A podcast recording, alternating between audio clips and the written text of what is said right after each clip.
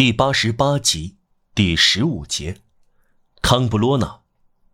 由于法国读者希望受到尊重，所以一个法国人说过的也许是最美的话就不能重复，历来不得将崇高的妙语放进历史。我们甘冒大不韪，违反这一禁忌，因此在所有这些巨人中，有一个泰坦般的巨人康布罗纳。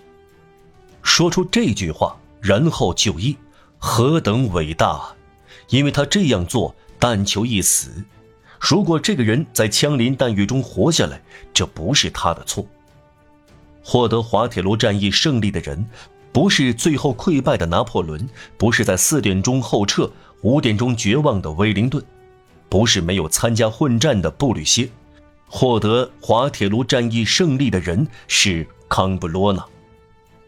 以这样一句话回击向你劈来的雷霆，这就是胜利；这样回应灾难，对命运这样开口，为未来的狮子奠基；这样驳斥夜里的大雨，乌格纳内堵隐伏危险的墙壁，奥安的挖道，格鲁希的迟到，布吕歇的到来，在坟墓中嘲讽即将倒下，仍然要挺立。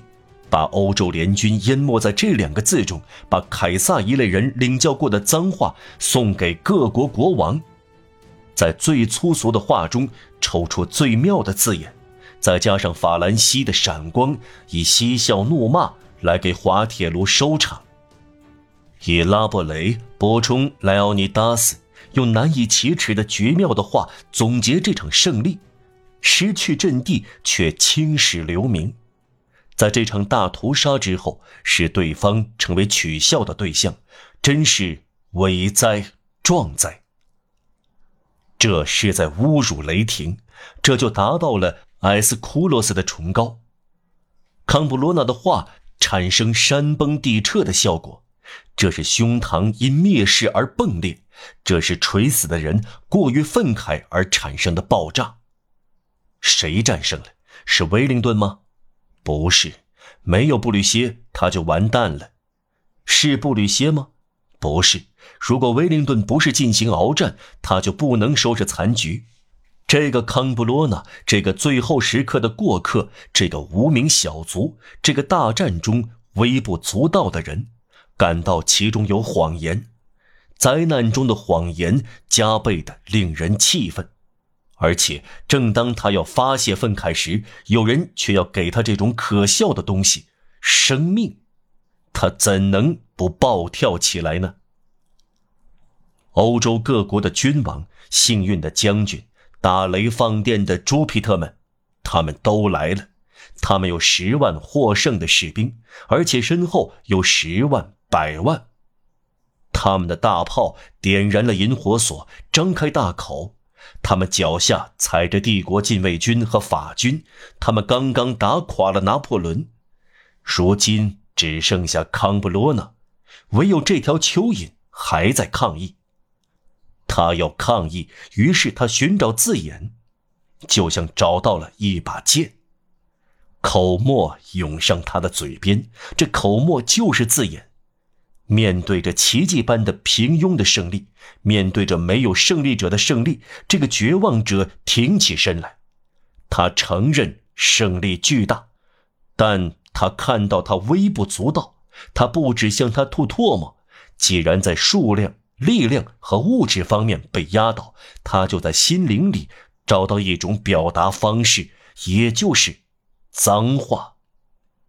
我们重复一遍，这样说。这样做，找到了字眼，他就成了胜利者。在这灾难临头的一刻，表达重大日子的精神进入这个默默无闻的人的心灵里。康布罗纳找到了滑铁卢的关键词，正如卢盖德里勒找到了马赛曲一样，都受到上天的启迪。一股罡风离开神界，透过这两个人身上。他们受到震动，一个唱出至高无上的歌曲，另一个发出了怒吼。这句大义凛然的话，康布罗纳不仅以帝国的名义致向欧洲，这样分量太轻；而且他以革命的名义投向往昔。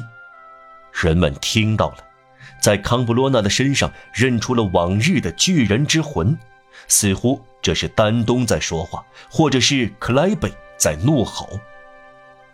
听到康布罗纳的话，英军回答：“开火！”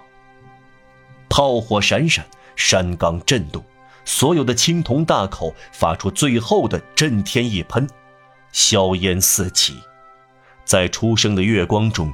微微泛白，蔓延开来，在硝烟散去时，什么也没有了。这了不起的残军已被消灭，禁卫军寿终正寝，活堡垒的四壁躺平了。依稀可见，这儿、那儿，尸堆中有人蠕动，比罗马军团更伟大的法国军团就这样。在圣约翰山雨和血湿透的土地上，在黑黝黝的麦田里捐躯。眼下，约瑟夫驾驭着尼维尔的油车，凌晨四点钟吹着口哨，愉快地挥鞭催马从这里路过。